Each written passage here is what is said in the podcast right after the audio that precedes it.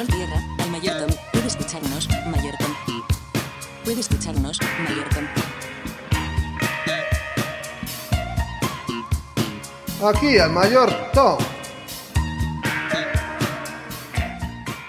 Yo soy un gatito, miau, miau, miau, de ojos rosados, miau, miau, miau. Yo soy un gatote, miau, miau, Hola, de ojos morados, les habla su tío Tom.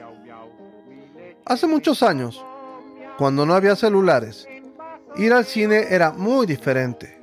Ibas al cine por una de tres razones. Para ver la película de moda de la que todo mundo hablaba. Para estar en un lugar oscurito y discreto para estar con aquel o aquella. O porque después de un cafecito en el Vips con tus cuates, alguien había sugerido, ¡Vamos al cine! Y todos decían, ¡Sí! ¡De pelos! En el caso de la película de moda te enfrentabas a un problema parecido al de un concierto de rock. No había boletos y tenías que comprarlos a los revendedores, a veces al triple del precio original. Si lo que buscabas era un lugar discreto, ya sabías que había cines desangelados que tenían películas viejas y a los que no iba nadie. Te estoy hablando cine Tepeyac. El tercer caso, el de la ocurrencia de tu cuate, era más complicado. En aquellos días, los cines solo tenían una sala. Sí, muchos de ellos eran enormes, precisamente para acomodar al público en los estrenos de las películas más taquilleras.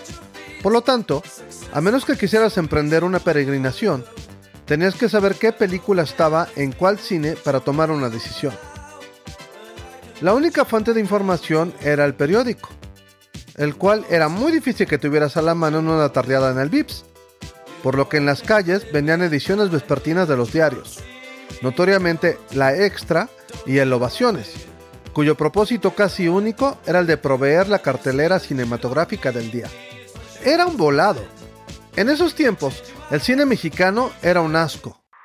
Bueno, me cuentan que había un nicho para las películas de albures, pero mi carísima educación en los mejores colegios de México me impedía ver esas películas. Estabas casi forzado a ver películas extranjeras. La industria cinematográfica tiene la pésima costumbre de cambiar los nombres de las películas extranjeras, y la cartelera estaba plagada de títulos nada originales.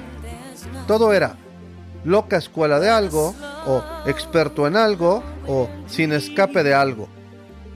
Aún con el periódico en la mano y sin internet de donde consultar, tenías que tomar una decisión con el resumen de la película. Lo que leías en cartelera decía más o menos así. El Club de los Cinco. Castigados un sábado en la escuela, cinco adolescentes aprenden muchas cosas, pero no gracias a los libros.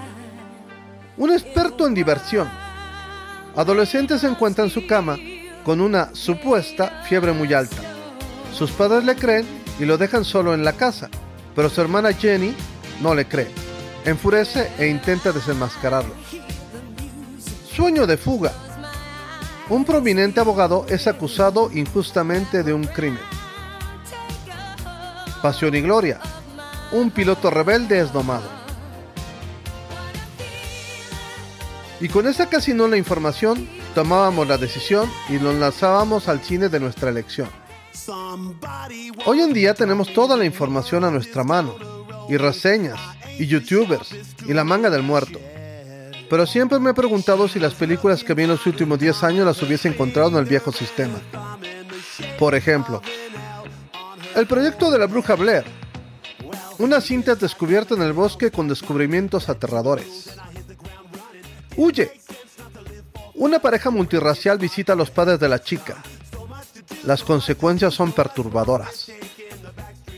El discurso del rey. Un rey tartamudo en problemas. Ratatouille. Una rata se convierte en cocinera.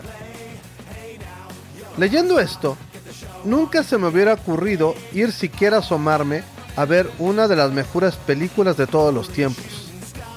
Ratatouille. ¿Una rata cocinera? No manches, ¿qué sigue, güey? ¿Un cerdo taquero?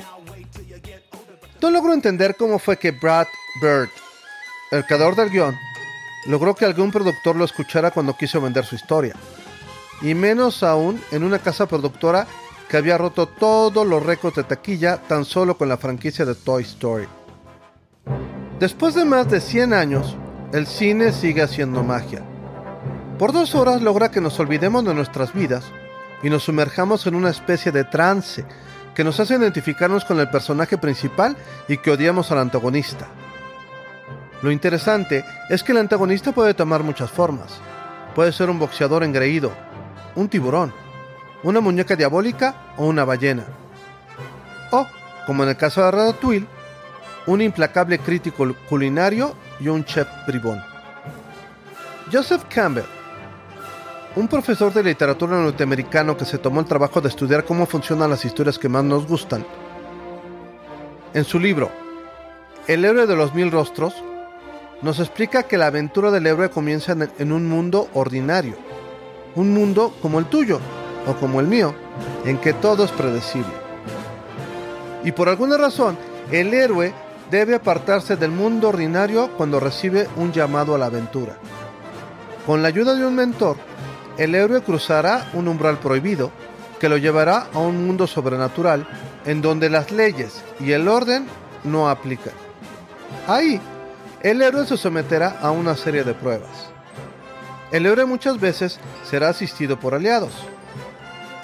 A medida que el héroe se enfrenta a las pruebas, se encontrará con un desafío insuperable pero con su entereza, la ayuda de los aliados y un toque de suerte, el héroe logrará vencer y conseguirá su recompensa. Esa receta, o arco de la historia como le llaman ahora, la podemos ver perfectamente en películas épicas como Furia de Titanes o Rocky. Hay películas en las que el arco de la historia es exactamente el mismo, pero cuesta más trabajo identificarlo. Monster Inc., por ejemplo, o The Matrix, hay ingredientes que son casi garantía para incrementar el interés del público. Un antagonista poderoso y aparentemente invencible, por ejemplo.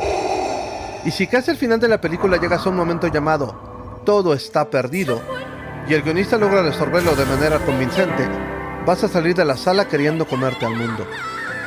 La genialidad de Brad Bird fue generar el arco de la historia con una rata cocinera de forma que fuera creíble, de forma que abandonaras tu realidad y te identificaras con una rata que deja todo por seguir su pasión, aunque su familia le diga que está idiota y que siempre será solo eso, una rata.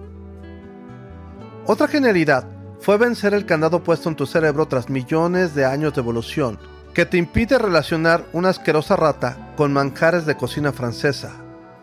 ¡Francesa! De todas las cocinas se le ocurrió la más famosa y elogiada una rata cocinando comida francesa mejor que los mejores chefs de París. La verdad, no sé si Ratatouille fue un insulto para todos los franceses, pero me imagino que para más de uno sí lo fue. Sea como sea, la referencia a la mamoncísima cocina francesa da entrada al mega mamoncísimo crítico culinario Ego, quien se convierte en la pesadilla del principal aliado de la rata Remy, Linguini Ego es un personaje malévolo que no tuvo corazón para hundir al restaurante del papá de Linguini, orillándole a una muerte prematura. ¿Y cómo olvidar la icónica escena de la educación culinaria de Emile, el hermano de Remy? Varios amigos comenzaron a probar comedia internacional y a combinar alimentos de nuevas maneras inspirados por la película, y me decían que sí, que clarito sentían cómo los sabores se juntaban y hacían explosión en su boca. Pero Remy se roba nuestro corazón. ¿Cómo puedes evitar enamorarte de este personaje que se da cuenta de que tiene que seguir su pasión o morirá de depresión? Y a la muerte se enfrenta, en repetidas ocasiones, hasta lograr el objetivo y obtener su premio, el reconocimiento del más severo crítico de París. Ves un personaje así y ves todo lo que hace para conseguir su objetivo y piensas, y solo es una rata. Y eso hace que salgas de cine diciendo, ¡a huevo! Voy a dejar todo para seguir mi pasión que es hacer podcast de psicología. No es cierto, jefecito. La verdad es que mi pasión son los viajes espaciales. Aquí le sigo chaineando en la nave, al fin que solo faltan seis meses para llegar a Júpiter, ¿verdad? El mayor Tom lo ayuda Alberto Gaona, Twitter e Instagram, arroba Alberto Gaona, todo junto.